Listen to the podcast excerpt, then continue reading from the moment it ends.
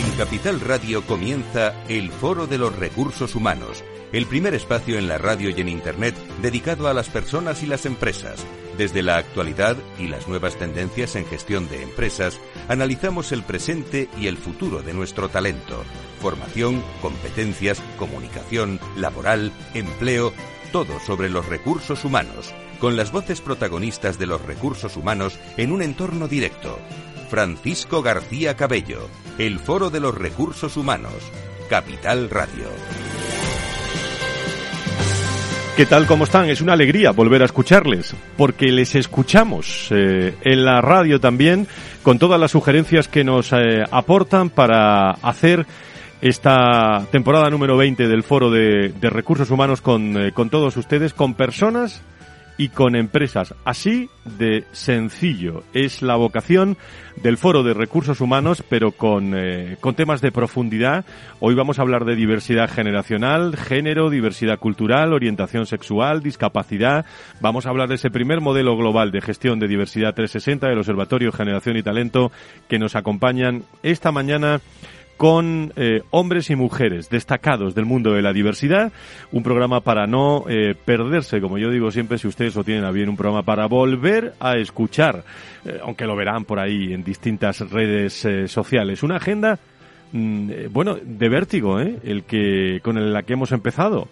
En, en, el mundo de los recursos humanos. Personalmente abrimos temporada, si me permiten, presencial este jueves día 15, Wake Stream nos convoca también para anunciarnos que la nómina se va a departir. Eh, bueno, un encuentro un encuentro distinto, diferente con el mundo de los recursos humanos. Lo, lo, van a ver todas las personas que quieran acudir a este encuentro en Gran Vía el próximo día 15 a las 16.30. También el 26. Estamos en Valencia, en la Confederación de Empresarios de Valencia. Vamos a hablar de humanismo y recursos humanos. Eh, el próximo 27 estaremos en Repsol con el Observatorio Generación y Talento. Eso lo vamos a hablar dentro de, unos instantes para recordar la agenda y van a recibir todos ustedes pues diversidad de opciones para poder estar aquí en la radio los lunes, para poder escuchar www.fororecursoshumanos.com todo lo que quieran.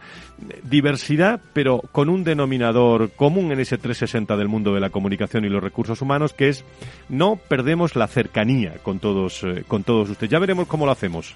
Pero eh, grandes eventos son interesantísimos. Eh, los tendremos. Pequeños escenarios, bueno, nos acercan a personas que volvemos a ver, pero que están ahí. La comunicación, lo virtual. vamos a intentar combinar todo, pero la cercanía yo creo que es un asunto que no se debe perder en el mundo, en el mundo de las personas. Como cercanía tiene o intenta tener este programa con todos ustedes aquí en la radio los lunes Comenzamos, hablamos del mundo de la diversidad. Y como no, los buenos días a los directores de recursos humanos. Hoy nos saluda, gracias Ángela, Ángela del Pozo, de Capital Energy. Buenos días a todos los oyentes del Foro de Recursos Humanos. Soy Ángela del Pozo, directora de personas de Capital Energy, compañía energética española 100% renovable. El reto al que nosotros, al igual que muchas de vuestras compañías, nos enfrentamos en la actualidad es cómo en este escenario actual de volatilidad del entorno y de guerra por el talento, las compañías somos capaces de hacer el match entre el propósito personal y el propósito organizativo. Cómo atraemos, desarrollamos y fidelizamos a generaciones con motivaciones y formas de trabajar tan diferentes, que al final nos exigen a las compañías y a los que formamos parte de ellas una evolución cultural y una adaptación constante. Os deseo un feliz y fructífero final de año. Si quieres saber todo sobre los recursos humanos y las nuevas tendencias en personas en nuestras organizaciones, conecta con El Foro de los Recursos Humanos con Francisco García Cabello.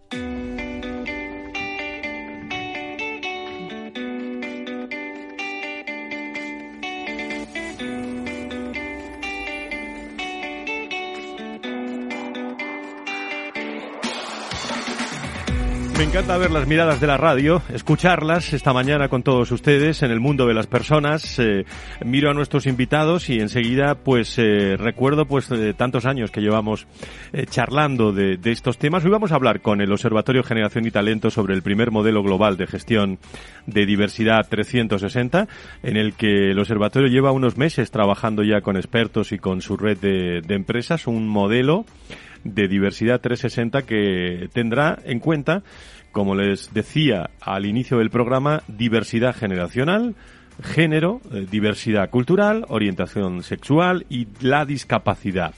Hoy vamos a dedicar el programa a una de estas dimensiones, que es la cultural.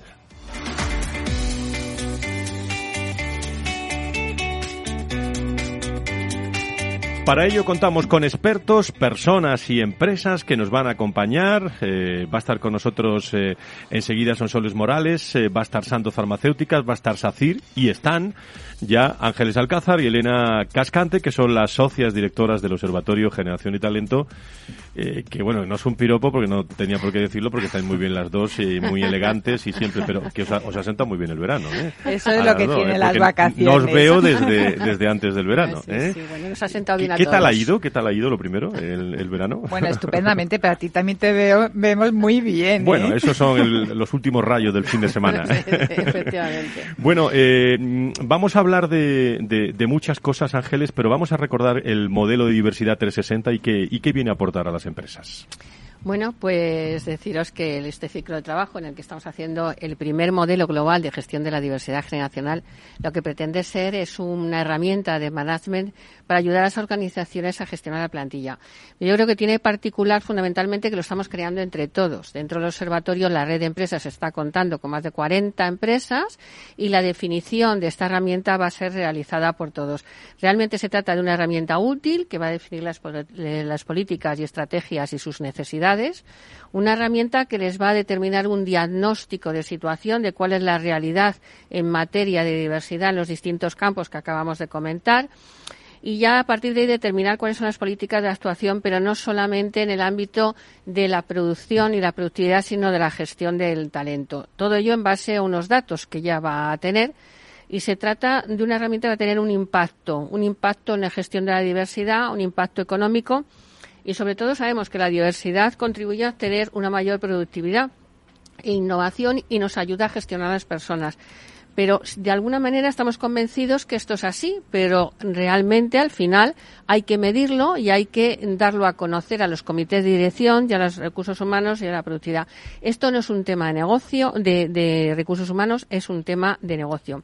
Estamos trabajando, como bien has dicho, en cinco, digamos, diversidades, que es la generacional, género, cultura, orientación sexual y discapacidad.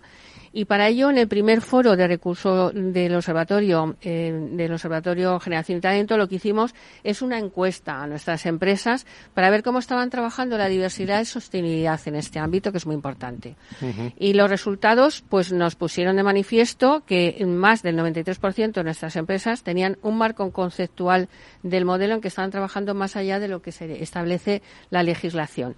El 100% de las empresas trabajan en diversidad generacional el 93 en género, el 66,70 en cultura, el 53,30 en orientación sexual y el 53,30 en la discapacidad. ¿no? Esto, dicho de manera muy rápida, son datos para decir que nuestras empresas están comprometidas con la diversidad en distinto ámbito, ¿no? Ahora, luego ya hay que profundizar y para eso está la herramienta. Este modelo aparte de esa gestión, lo que quiere más adelante será eh, tener esa herramienta de gestión, un sello para aquellas empresas que de alguna manera vayan a, afianzando y, y, estableciendo políticas en esta materia y además tendremos el estudio que normalmente sabes que realizamos uh -huh. cuando acabamos el trabajo. De lo que más se habla muchas veces no es de lo que más se hace, muchas uh -huh. veces se habla para que se haga, ¿no? Pero lo que no sé es si, si, si hoy es más relevante que nunca, sobre todo en las empresas internacionalizadas, eh, la, las dimensiones que recoge este modelo, la diversidad cultural. ¿Es una de las dimensiones que, que menos se ha trabajado realmente, Ángeles? Bueno, lo primero que tendríamos que hacer, y aquí tenemos una experta que por supuesto yo no voy a entrar Ahora a vamos con debatir ella, ahora en vamos eso, con ella. es que es diversidad cultural, ¿no? Y esto daría pues posiblemente para dos programas. En nuestra forma de trabajar ya sabéis que tenemos un comité técnico, un comité de expertos y antes de comenzar los foros pues nos reunimos y debatimos cómo van a ser las dinámicas y qué es, cuál es el objetivo y qué se entiende en este caso pues en nuestros debates internos han sido tremendos sobre lo que es la diversidad cultural, ¿no? Pero bueno, la diversidad cultural efectivamente eh, igual es la que en menos tiempo se ha trabajado, pero no por ello la menos importante. Y es un tema muy relevante, especialmente en el tema, como has comentado, de empresas internacio- internacionales. Y no solo internacionales, sino las empresas locales que se han globalizado, ¿no? Que de repente aparecen en otros países donde existe otra forma de entender. Y este aspecto es importante no solo desde el punto de vista de los clientes, es decir, qué clientes voy a tener en otros países o aquí mismo, sino dentro de las personas y la movilidad eh, global. Eh, las personas ya sabemos que tenemos lenguajes distintos, usos, costumbres, tanto en el ámbito personal como laboral. Incluso en nuestro país pues, tenemos ya identidades múltiples, tenemos de alguna manera razas o etnias que estaban ya implantadas, como puede ser eh, la raza gitana, ¿no? Sino también que ya tenemos otros perfiles de otra cultura de personas que son de segunda o tercera generación y vienen de otros países, ¿no? Asiáticos, etcétera. Eh, por tanto, en- es importante no solamente para gestionar, sino en este ámbito que estamos en Capital Radio, de- focalizado recursos humanos, ayudar a las personas que gestionan personas de recursos humanos o de negocio a entender cómo son las distintas culturas y las distintas personas, ¿no? Y si quieres, me vas a permitir una anécdota en este caso que comento, ¿no? Adelante. Eh, yo estaba entrevistándome con una persona pues que era de origen árabe y llevaba mucho tiempo aquí en España y sin embargo hablaba fatal y quería exponerme un problema que tenía. Entonces le dije, oye, no te entiendo, digo, así que hacer el favor ni tú a mí de venir con una persona que pueda de alguna manera, eh, bueno, pues comunicar y expresar tu problemática. Y vino al día siguiente con su hijo y yo la verdad es que me quedé un poco violenta porque dije, con un menor hablar determinadas cosas, bueno, pero el asunto es que le pregunté, bueno, ¿y tú de dónde eres? Y me dice, yo de Alcalá de Henares. Entonces, bueno. Os estabais eh, entendiendo perfectamente. Claro, o sea que este tema, fijaros lo importante que es el ahora mismo en España, pues tenemos campeonatos, que gente de todas las nacionalidades y culturas. ¿no? Desde luego ya es un eh, contexto eh, laboral el que, en el que hablamos que que hay que diferenciar en determinados momentos, pero que bueno, se habla para una para un mundo eh, ya global en general. Pero hay un precedente, ¿no, eh, Elena? Porque habéis trabajado antes de verano en eh, bueno en todo este, eh, sobre todo en SACIR, cuando hablabais de, de trabajo con empresas, estuvisteis trabajando cómo abordar el modelo de excelencia de la gestión de la diversidad cultural. ¿Y, y qué experto de, diversidad cultural participó? ¿Cómo? Cuéntame algo para, para mm, ilustrar la tertulia que vamos a tener a continuación. Bueno, pues efectivamente nosotros cuando abordamos un objetivo como este, por ejemplo, pues luego nos remangamos y nos remangamos a trabajar y nos remangamos a trabajar con expertos, con equipos multidisciplinares, con nuestra red de empresas que se compromete muchísimo y lo hacemos a través de los foros de, de- de empresas, ¿no? Ahí participan sobre todo el equipo de investigación y de expertos que se ha definido para esa dimensión de trabajo. Vienen los profesionales de recursos humanos y de sostenibilidad de nuestras empresas y nos ponemos a hacer diferentes dinámicas.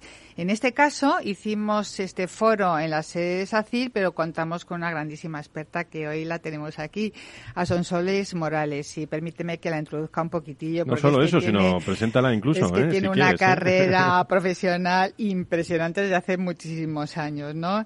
Es experta en procesos de desarrollo directivo, de transformación eh, organizativa y está especializada en liderazgo, equipos globales, diversidad y bueno y diversidad cultural.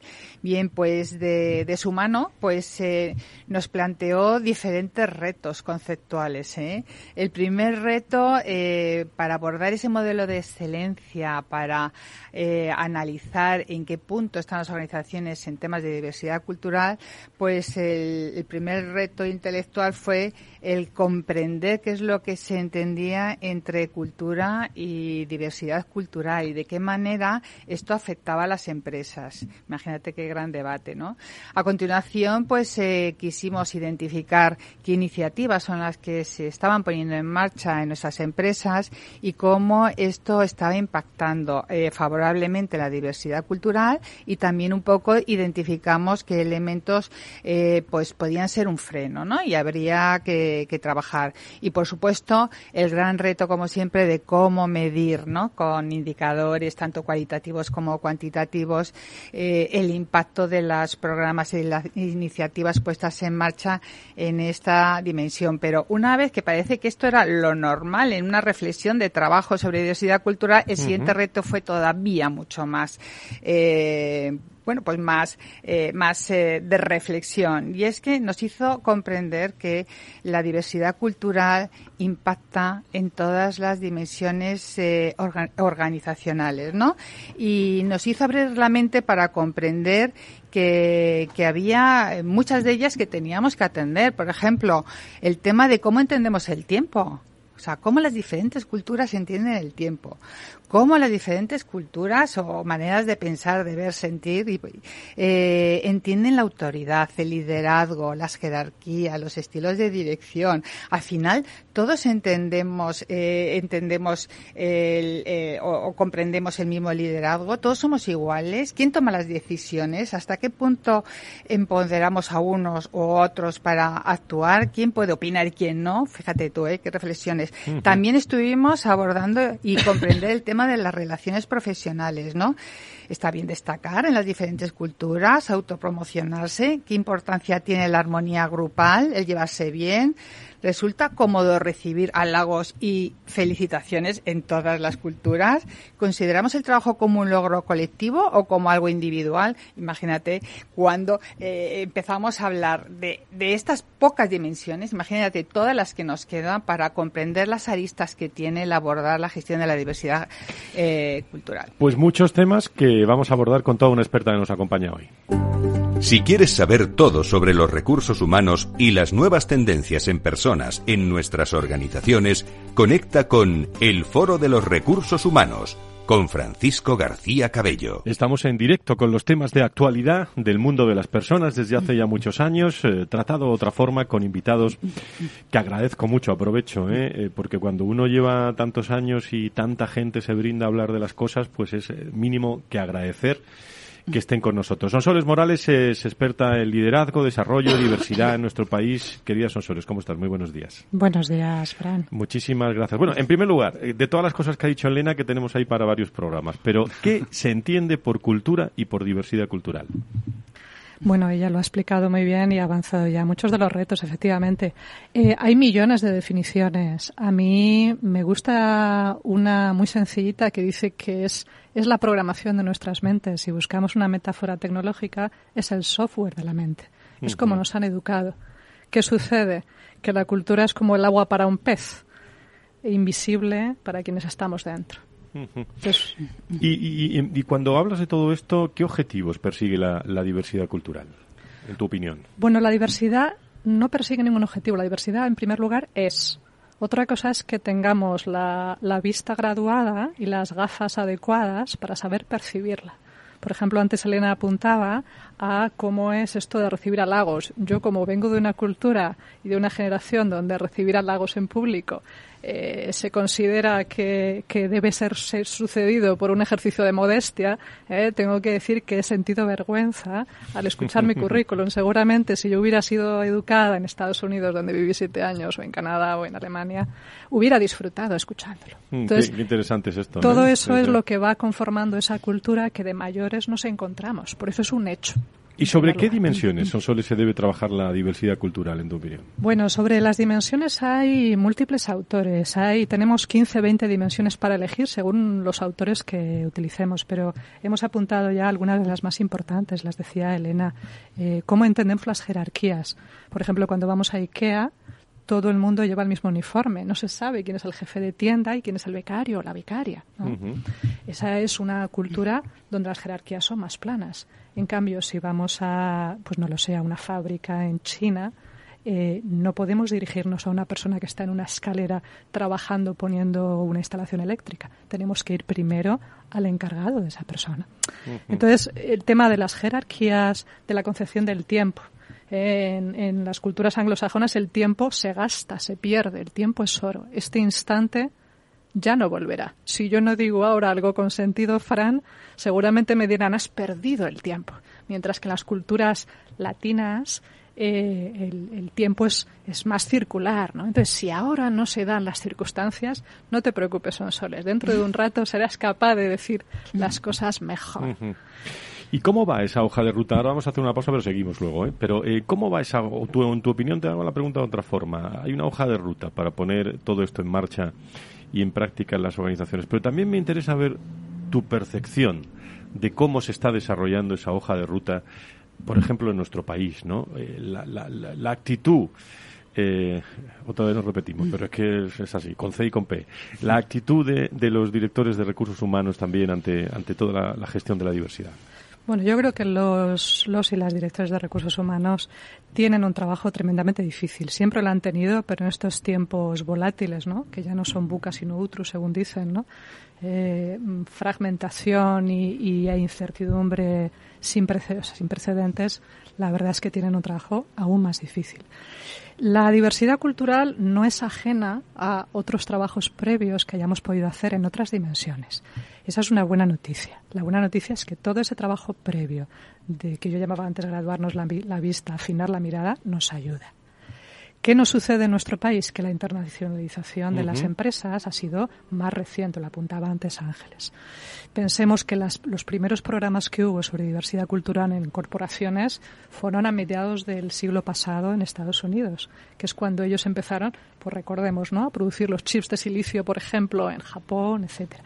Ahí fue donde se encontraron con que lo que funciona en Wisconsin no funciona en Kioto. Y a nosotros nos está sucediendo que llevamos ya 20, 30 años viendo que lo que funciona aquí no funciona en Bolivia o no funciona en Argentina o no funciona en Australia. Pues eh, enseguida vamos a seguir hablando con Sosoles eh, Morales, esta charla deliciosa hoy que estamos teniendo y que luego vamos a compartir en tertulia. Me están esperando también en, eh, en Sandos, en Sacir. Uy, cuántos temas tenemos, tenemos hoy, pero vamos a hacer una, una pausa con el Observatorio de Generación y Talento y con también la colaboración de correos de Nagas, de General y de Sandos Farmacéutica. Todos juntos en este programa que hacemos ya tradicional sobre diversidad en nuestro, en nuestro país. Volvemos enseguida, no se vayan, ¿eh?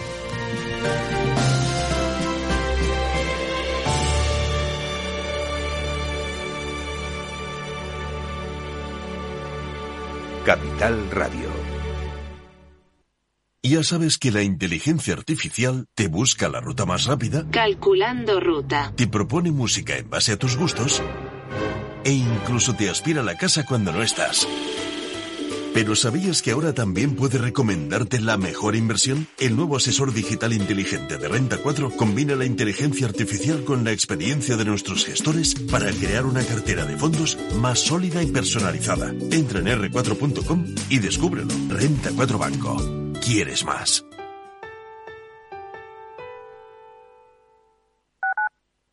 Capital Radio Madrid 103.2. Nueva frecuencia Nuevo sonido.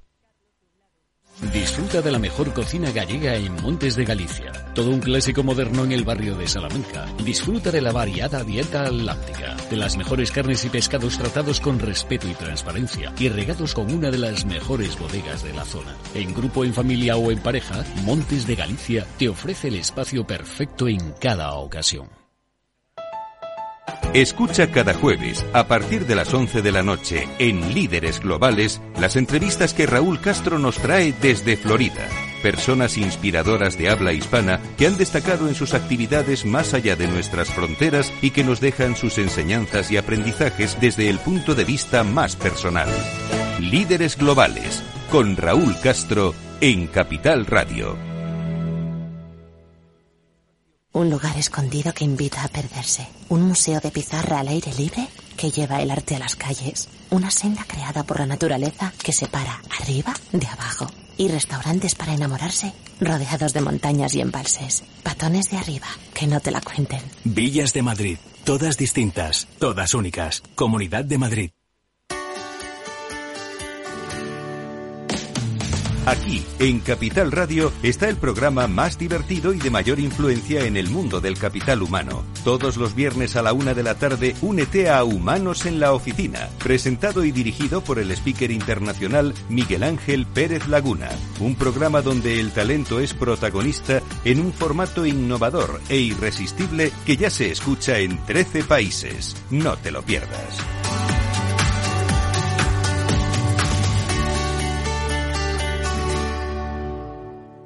Capital Radio 103.2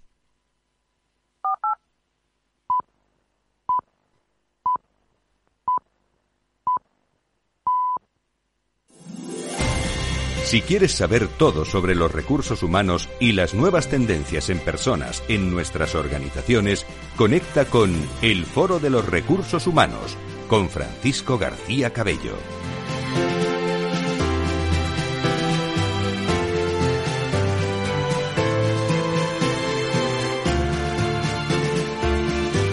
Esta es la sintonía que deben reconocer los lunes, eh, que nos gusta eh, escuchar también todos los lunes de fondo, porque significa que hay personas y empresas que nos hablan en la radio.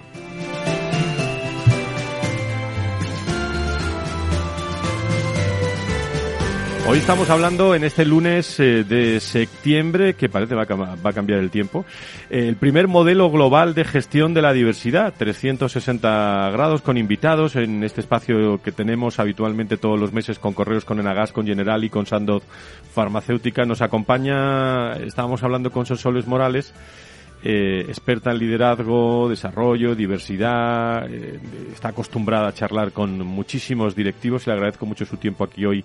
Eh, más que preguntas, la reflexión que estamos haciendo. Yo le preguntaba, ¿qué se entiende por cultura y por diversidad cultural? Bueno, pero, son soles, continuando, ¿qué, ¿qué están haciendo en la actualidad las organizaciones para gestionar la diversidad cultural inclusiva y con qué dificultades están, se están encontrando? Pues lo primero que las empresas se encuentran eh, son las dificultades cuando intentan, por ejemplo, llevar sus productos y servicios a otros mercados y no dan los mismos resultados. Entonces, eh, este campo nació con temas de protocolo cultural, con largas listas de cosas de qué se deben hacer y qué se debe evitar. ¿no? Por ejemplo, pues si vas a Alemania, no interrumpas. Si vas a Japón, no te asustes si predomina el silencio en una reunión, etcétera eso tiene un alcance limitado. Porque llega un momento en que aunque memorices qué hacer en 500 situaciones diferentes, ¿qué harás en la situación 501? Y se habla hoy en día de desarrollar la competencia intercultural. ¿Y esto en qué consiste? En poder lograr tus objetivos independientemente no solo de los mercados con los que operes, sino también de los profesionales, de las personas con las que trabajes. Porque una cosa que sucede más después de la pandemia, esto lo que ha hecho es acelerar esa tendencia, es que efectivamente el talento está distribuido a lo largo del mundo. Por lo tanto, no es solamente que yo tenga que venderme fuera, es que tendré personas de mi equipo que tienen otras maneras de entender. ¿eh? Por ejemplo, la forma de organizar su trabajo. ¿eh? Hicieron un estudio, por ejemplo, sobre eh, qué en qué países se espera que un responsable o una persona con posición de liderazgo mm. nos tenga que dar información detallada o no. Las culturas asiáticas estaba por encima del 80%. España estaba muy cerca. Si nos vamos, por ejemplo, al norte de Europa o los países nórdicos, la expectativa es inferior al 20%. Esas son generalidades que no se pueden extrapolar a cada equipo y a cada empresa. Pero lo que sí es cierto es que primero hay que ubicar, hay que mapear, hay que entender, preguntando, escuchando, observando, recogiendo datos como el que Ángeles y Elena están desarrollando con este modelo, para saber cuáles son las expectativas que otros tienen y de esa forma lograr objetivos independientemente de mi cultura de referencia, que es otra forma de decir, independientemente de lo que yo prefiero, sé navegar y trabajar indistintamente con personas con otras preferencias, que en el fondo es una metáfora también de lo que es el liderazgo. Hemos hablado mucho, y aquí en este programa y durante el foro de recursos humanos, eh, me estoy acordando los días que vivimos con la pandemia, ¿os acordáis, no? Que hacíamos el, el programa, las reflexiones desde, desde casa.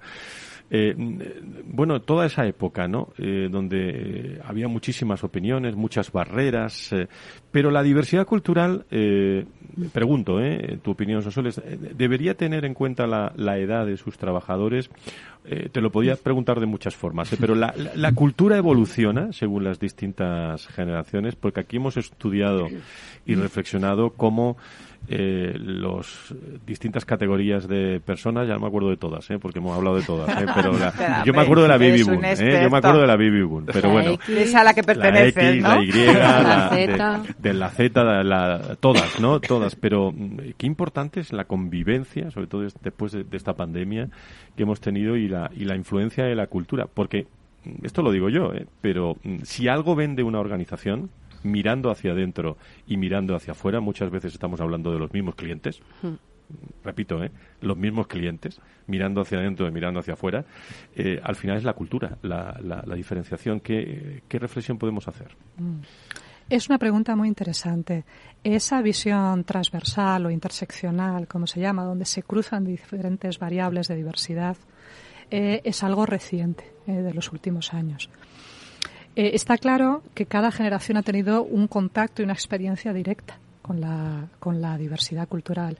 Eh, por ejemplo, cuando yo fui a vivir a Nueva York hace 25 años, acabo de cumplir el doble, eh, escribía cartas que mis amigos se pasaban de unos a otros. Hoy en día tenemos esa ilusión de ubicuidad gracias a la tecnología. ¿Qué ocurre? Que al final en una empresa lo operativo es ver qué tenemos y qué necesitamos cómo son las personas que tienen responsabilidades dentro de la empresa, qué es lo que prefieren y qué es lo que prefieren sus equipos y lo mismo con los mercados. Si utilizamos la metáfora de la campana de Gauss, al final se trata de hacer esa, esa parte gruesa de la campana un poquito más gruesa, es decir, ampliar el rango de comportamientos aceptables. Por ejemplo, si a mí me gusta decir algo, esto se hace así, y marcharme, y a otra persona le gusta terminar la reunión poniendo por escrito los puntos que hemos acordado, a lo mejor podemos encontrar un punto intermedio donde ambos cumplamos objetivos y nos sintamos a gusto. Y esto lo podemos extender a cualquier otro aspecto de la diversidad cultural, porque a veces pensamos, esta persona como viene de Tokio será diferente, pero resulta que esa persona ha estudiado en Oxford y está occidentalizada o se parece más a mí de lo que yo a priori puedo interpretar. De estas cosas, eh, ¿se sabe en España en el ámbito de, de personas, de directivos, o se habla? ¿Cuál de las dos más? Bueno, es una reflexión interesante la que planteas, Fran. Yo creo que hablar es el primer paso para saber. Creo también que culturalmente para nosotros eh, el aspecto social, cómo nos ven los demás, pesa más que para otras procedencias. Por lo tanto, para nosotros, salvar la cara, saving face, como se dice en inglés, es más importante. Bueno, pues vamos con Sonsoles eh, y todas estas reflexiones. Me están esperando en Sandoz y me están esperando también en SACIR y, y cerramos con eh, preguntas también, tertulia, de lo que vosotros consideréis pues un tema apasionante. Si quieres saber todo sobre los recursos humanos y las nuevas tendencias en personas en nuestras organizaciones, conecta con El Foro de los Recursos Humanos con Francisco García Cabello. Carlos Gutiérrez, eh, desde Sandoz Farmacéutica, ¿dónde has dejado hoy a Fran, a- al jefe? ¿Eh? Ya tengo una reunión bastante importante. Lo sé, lo sé, lo sé. Senior People, Organization Business Partner, eh, experto en eh, muchísimos temas digitales, de sostenibilidad, de, de, de Sandoz. Eh, bueno, ¿hasta qué punto, Carlos, es importante identificar cuáles son las eh, diferencias culturales en tu, en tu organización? ¿Cómo lo estáis haciendo? Pues mira, Fran, la verdad es que, bueno, antes de nada, las gracias, daros las gracias por la oportunidad de acompañaros. Eh, estaba escuchando fascinado a nuestras compañeras de, de conversación y me venían varias reflexiones eh, a la mente, ¿no? O sea, a nivel de, de importancia, o sea, es, es fundamental porque hay que entender el contexto y cada vez las organizaciones son más internacionales, la complejidad de nuestras organizaciones es aún mayor porque tendemos a integrar, por ejemplo, como en nuestro caso, ¿no? Que estamos incorporando hubs de innovación global, ¿no? Con lo cual, al final, pues ya no son negocios tan locales, sino que ya integras perfiles de todos los países, de todo tipo de culturas, y tienes que facilitar esa convivencia y esa colaboración, ¿no? Entre las organizaciones. Por lo tanto, eh, vamos, es absolutamente fundamental. Y luego también creo que, eh, y aquí me gustaría pues hacer un, guiño muy positivo hacia España y es que creo que España es un país maravilloso que tiene una oportunidad estupenda para atraer todo este tipo de organizaciones y para potenciar el hecho de que atraigamos esa diversidad cultural. Porque podemos combinar el talento local que tenemos que es espectacular y a su vez también pues atraer mucho talento en muchos países porque tenemos muchas bondades como país, ¿no? Eh, ¿Crees que eh, bueno la diversidad cultural por lo que estamos viendo es quizá uno de los menos trabajadas en las organizaciones? No sé qué opinas tú, pero es más difícil gestionar esta diversidad que, otras en, Sandoz, por ejemplo. La verdad es que es eh, una pregunta bastante complicada, pero muy interesante y, y, creo que tiene ciertas complejidades, sí. O sea, al final eh, pues eh, como comentábamos, ¿no? Eh, la diversidad cultural tiene muchísimas, muchísimos matices, muchísimas complejidades. Estás escuchando las reflexiones de todas las preguntas de cómo se interpretan, ¿no? Muchísimas cosas en función también de la cultura de la que provengas y, y, y sí es complejo. Además, luego hay otros matices como por ejemplo, eh, pues están los idiomas, eh, luego por ejemplo también cuando eh, quieres atraer talento a otros países, pues también tienes que considerar desde la perspectiva de recursos humanos también mucho los costes de relocation, porque al final traer talento eh, también tiene una cierta, un cierto impacto a nivel de presupuesto. Eh, también hay que tener en consideración las complejidades también de los procesos de movilidad internacional, que al final eso es algo que muchas compañías estamos descubriendo y es algo que pues requiere mucho tiempo, mucha energía, mucha inversión de, de, de recursos, ¿no? Entonces, tiene matices de complejidad, pero infinidad de bondades a nivel de impacto positivo en la organización. ¿Cómo lo estáis gestionando vosotros en, en Sandoz en estos momentos? ¿Esa diversidad cultural queda mucho recorrido todavía? ¿O en, qué kilómetro estáis? a ver, el recorrido, no, yo creo que para todas las organizaciones no es, es infinito, porque este es un tema que, que va a ser eh, pues para siempre, ¿no? Pero bueno, yo creo que a nivel de la base que tenemos en Sandoz es muy positiva porque la verdad es que el foco absoluto de la organización es cuidar de las personas y desde esos valores pues ya tenemos mucho ganado, ¿no? Pero al final también, como os comentaba, ¿no? O sea, estamos incorporando hubs de innovación con, que implican una complejidad a nivel de organización. Eh, en ese sentido, por ejemplo, cuando hemos creado estos hubs, eh, nuestra idea muy clara ha sido diversidad cultural y también potenciación del talento local, ¿no? Entonces, por ejemplo, eh, este hub que tenemos, que es una organización ahora mismo de unas 25 personas, la mitad del talento es nacional, porque también queríamos reforzar el valor de España como país que está, pues, obviamente repleto de grandísimos talentos. Y luego, sin embargo, de las restantes personas que tenemos en la organización, pues, por ejemplo, tenemos 10 nacionalidades, ¿no? Con lo cual, en un equipo de 25 personas, pues que tengamos 10 nacionalidades, os, os debe, vamos, nos hace darnos cuenta de lo importante que es para nosotros eh, la diversidad cultural, ¿no? Eh, me, me, has pillado haciendo un vídeo de estos eh, para, para las redes. Pero, eh, por último, eh, venimos siempre hablando de cómo medir, ¿no? ¿Vosotros cómo lo hacéis? ¿Cómo, cómo medís la diversidad cultural? Eh, y la otra pregunta sería, ¿es rentable, Carlos, eh, la, la, diversidad, le, las empresas que gestionan todo esto? ¿Cómo, cómo lo medís?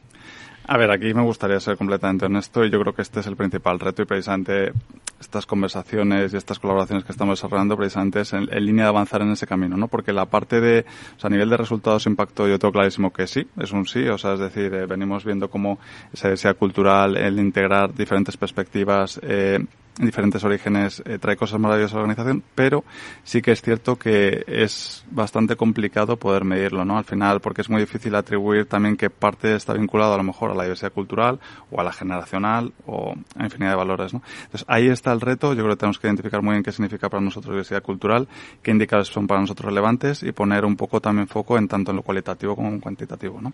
Carlos Gutiérrez, nos vamos a llevar esto luego a la tertulia, me gustaría volver a sacarlo de medir. Eh, Carlos Gutiérrez desde Sandoz Farmacéutica eh, me está esperando Teresa Manjón, directora corporativa de Relaciones Laborales y Diversidad de SACIR. Si quieres saber todo sobre los recursos humanos y las nuevas tendencias en personas en nuestras organizaciones, conecta con El Foro de los Recursos Humanos con Francisco García Cabello. Teresa Manjón, me alegra saludarla, es directora corporativa de Relaciones Laborales y Diversidad de SACIR. ¿Cómo estás, Teresa? Bienvenida, muy buenos días. Buenos días, muchas gracias, eh, Francisco. Gracias por invitarme. Muchísimas gracias. ¿Cuál es el compromiso de SACIR con la diversidad cultural y en concreto, eh, Teresa, cómo, cómo se aborda la diversidad cultural en vuestra compañía? Bueno, pues yo diría que la diversidad cultural eh, es una realidad en nuestra organización eh, por la dimensión que tenemos y la presencia que tenemos pues en más de 20 países. Eh, esto nos ofrece que el 40% de nuestra plantilla pues trabaje fuera de, España. Tenemos a más de 3.000 personas que trabajan en países distintos al de su origen y por lo tanto contamos pues con casi más de 90 nacionalidades diferentes. Esto, eh, que es una realidad en SACIR, nos llevó ya hace tiempo a eh, establecer una línea estratégica en diversidad e inclusión y el compromiso de SACIR con esta diversidad es fomentar e impulsar esta creación de, equipos diversos para tener eh, espacios multiculturales como fuente de conocimiento y de talento para nuestra compañía. En la política de diversidad e inclusión que fue aprobada por nuestro Consejo de Administración, lo recoge expresamente ¿no? como un área de, actuación de la compañía pues por el valor añadido que nos que nos, eh, que nos ofrece ¿no? acogisteis en vuestra sede el foro de trabajo de la red de empresas del Observatorio de Generación y Talento donde como decimos se abordó cómo gestionar y medir la dimensión de la diversidad cultural así en en la radio a modo de, resumen eh, Teresa cuáles fueron esas principales conclusiones pues así es. Eh, a ver, como principales conclusiones, eh, y por eh, ser breve, ¿no? yo diría la primera, todas las compañías pusimos en común que la diversidad cultural es una de las diversidades por ahora más desconocida y en la que nos queda pues más combinado que, recorrer, ¿no? Frente a otras eh, diversidades en las que quizás hasta ahora las administraciones han ido poniendo foco y ha habido más un cumplimiento normativo que nos ha ido ayudando a las organizaciones a avanzar mucho más que en la diversidad cultural. La segunda conclusión sería que eh, es una eh, de las más importantes que actualmente tenemos como, como reto las organizaciones en un mundo globalizado eh, eh, independientemente incluso de la dimensión de, la, de la compañía. ¿no? Vivimos en un mundo globalizado donde las personas eh, tenemos ya la posibilidad de estar conectadas independientemente de donde estés y específicamente ¿no? en empresas multinacionales como es la nuestra, en la que la diversidad cultural ya no solamente es una estrategia a nivel de gestión de, de personas, eh, por entender lo que cada colaborador necesita, sino bueno, pues ya a nivel de negocio, por entender pues los mercados internacionales y entender a nuestros eh, clientes, ¿no? Y, y, por cierre, ¿no? Como tercera, pues eh, el, el, compromiso, ¿no? Que tenemos todas las organizaciones que pertenecemos, pues al, al, al observatorio de, de, avanzar en este en este ámbito, ¿no? Y, y de, de querer hacer cosas. Pues Teresa, no te vayas, que nos vamos a una pequeña tertulia para la recta final. La tertulia del Foro de los Recursos Humanos te aporta actualidad, innovación y conocimientos. Apúntate. Bueno, eh, Teresa, sois una de las empresas que está participando también en el desarrollo de ese modelo de diversidad 360. Eh, ¿Qué le encontráis de, de práctico, de utilidad, de beneficio? ¿Por qué es importante contar con todo esto? Pues eh, creo que es eh, muy importante porque es eh, una herramienta global. Hasta ahora pues podíamos contar con herramientas pero muy focalizadas en distintas diversidades. ¿no? Entonces el hecho de que tengamos un modelo que nos permita tener una herramienta en los cinco ámbitos de la diversidad que trabaja el observatorio es fundamental y que sea pues una herramienta que nos ayuda a la compañía pues, a hacer ese seguimiento y desarrollo de nuestros objetivos y establecer pues el ámbito de, de trabajo con otras organizaciones como puesta en común.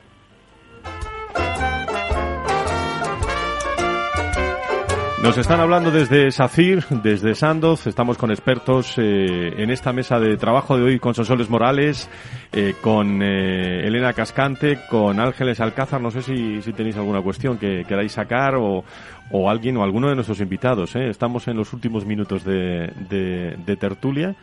Eh, la medición, qué importante es, ¿eh? El eh, saber lo que estamos haciendo, pero qué resultados, o al menos cómo podemos, entre comillas, internamente vender de verdad, con contenido, los resultados de esta diversidad, ¿no? ¿Qué opináis?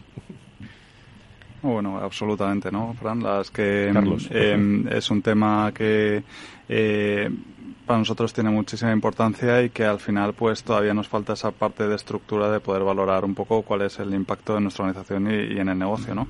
Y en la medida en la que también pues tengamos esa capacidad, pues seremos eh, aún más capaces, la redundancia, de, de poder eh, fomentarlo aún más, ¿no? Y luego también un poco a colación también crear la importancia de, de, todo el marco que tenemos para colaborar a través de iniciativas ¿no? como las que nos traen Elena y Ángeles, que al final es cambiar un poco el paradigma de competición a colaboración ¿no? entre compañías. Y eso es algo también que a nivel incluso de diversidad y diversidad cultural es algo maravilloso y estupendo.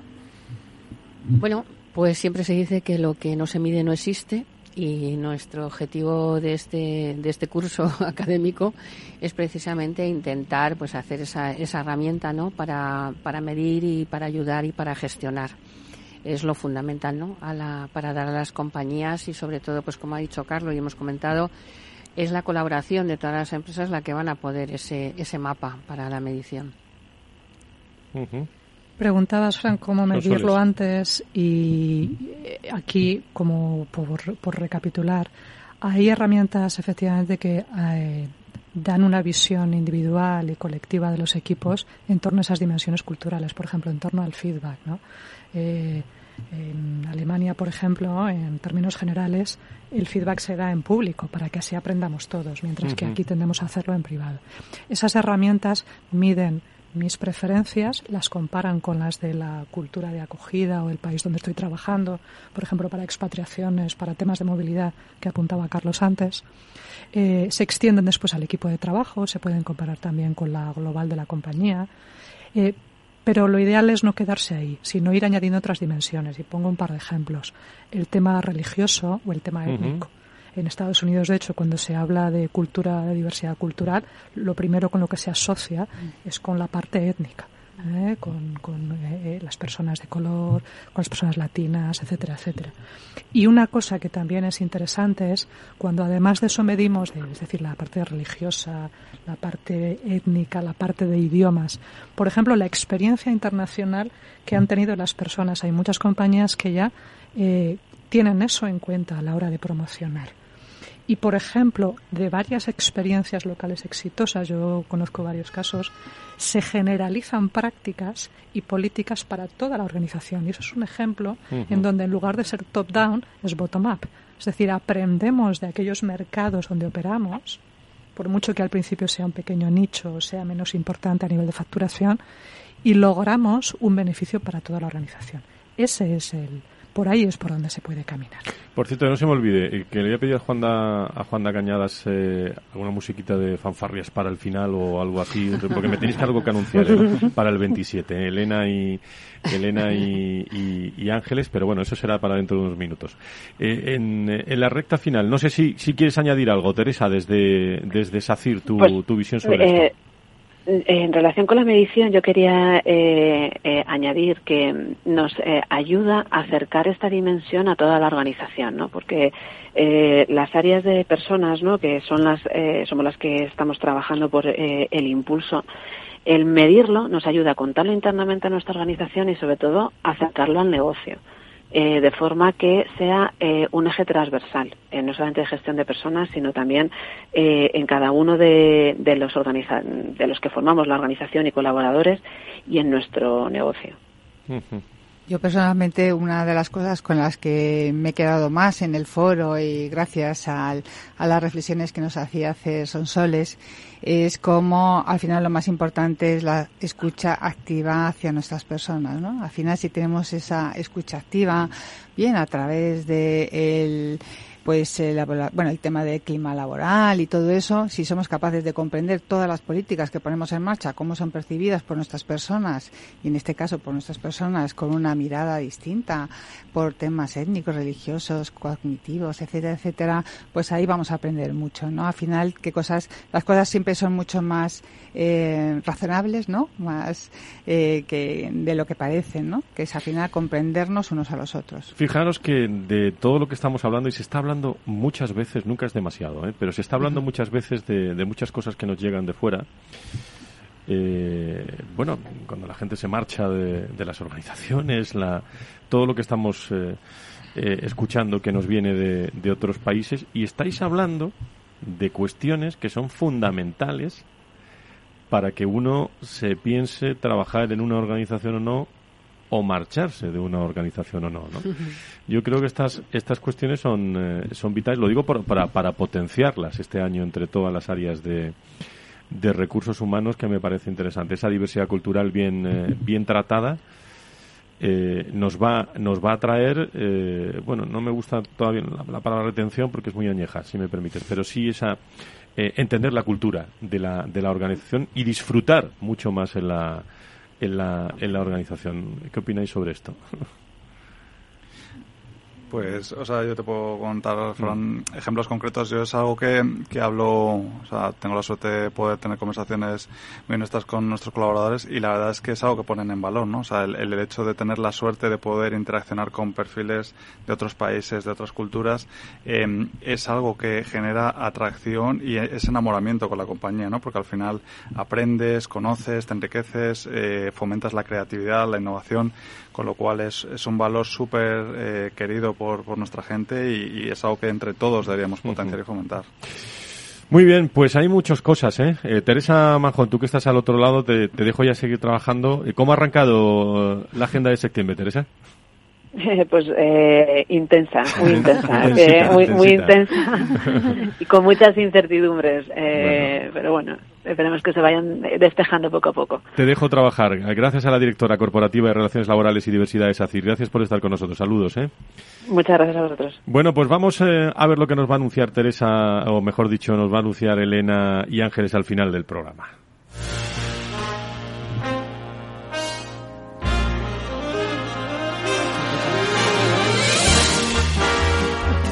¿Y ahora qué hacemos? ¿Qué va a ocurrir el 27 de septiembre en la sede de Repsol?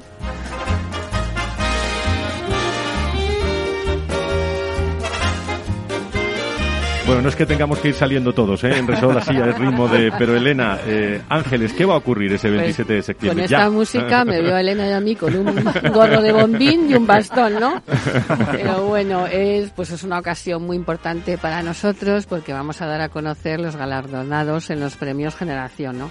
Ya sabéis que hay dos categorías, los premiados In Company y Out Company se premia a entidades, universidades administraciones públicas ONG que presenten una buena práctica en diversidad generacional. Tenemos la ocasión, ni siquiera los premiados saben en qué orden eh, han sido galardonados y vamos a dar a conocer las tres buenas prácticas in company y también las dos buenas prácticas out company. Elena, en un minuto, ¿algo más? Bueno, pues es que es un doble acto y también tenemos eh, el acto de distinguir y de entregar los certificados a las nuevas entidades firmantes del Código de Principios de Diversidad Generacional que nuestro Consejo Asesor impulsó en el 2016 con el objetivo de eh, divulgar, ¿no?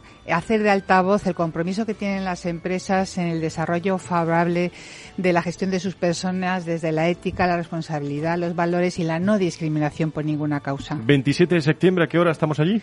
Pues a las 10 puntualmente vamos a empezar, de 10 pues a 11 y media. Allí estaré con vosotras también ese 27 de septiembre y con ah. todas las empresas y personas que nos acompañan. Sí, sí, porque como siempre tenemos el lujo de contar contigo como maestro de ceremonia. Muchísimas gracias. Con mucho gusto. Gracias Elena, gracias Ángeles, gracias, a, todas las personas que han participado con nosotros, Sonsoles, gracias a Carlos, gracias a todas las organizaciones.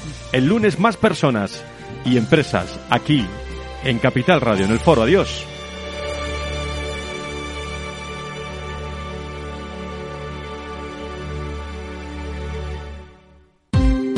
Ya no estamos en la era de la información, estamos en la era de la gestión de los datos y de la inteligencia artificial. El tratamiento inteligente de estos datos proporciona un valor enorme a las empresas en sus procesos de negocio. En Piper Lab ayudamos a nuestros clientes a tomar decisiones de negocio basadas en datos. Escúchanos todos los lunes en el espacio de Big Data de Capital, la Bolsa y la Vida. Capital Radio Madrid, 103.2. Nueva frecuencia, nuevo sonido. Si vas a tener un hijo, tenemos algo que contarte. La Comunidad de Madrid lanza su estrategia de natalidad con ayudas de hasta 14.500 euros por nacimiento de hijos, nuevos incentivos fiscales para familias y medidas para facilitar la conciliación. Entra ya en comunidad.madrid barra natalidad y descubre el nuevo buscador de ayudas a la natalidad. Creamos familia. Comunidad de Madrid. Gráficas Naciones. Más de 50 años de experiencia en el sector de las artes gráficas. Apostamos por la última tecnología tanto en impresión offset como en digital y gran formato. Realizamos todo tipo de impresión. Tarjetas de visita, folletos, libros, vinilos, decoración y montaje de stands. Más información en el 91 629 2145 o en gráficasnaciones.es. Disfruta de la mejor cocina gallega en Montes de Galicia. Todo un clásico moderno en el barrio de Salamanca. Disfruta de la variada dieta atlántica, de las mejores carnes y pescados tratados con respeto y transparencia y regados con una de las mejores bodegas de la zona. En grupo, en familia o en pareja, Montes de Galicia te ofrece el espacio perfecto en cada ocasión. En el balance nos preocupamos por nuestros hijos, por su vinculación con el mundo de Internet y las redes sociales, y analizamos sus riesgos de la mano de Pilar Rodríguez en Familias Enredadas, todos los lunes a las ocho y media de la tarde en el balance, Capital Radio.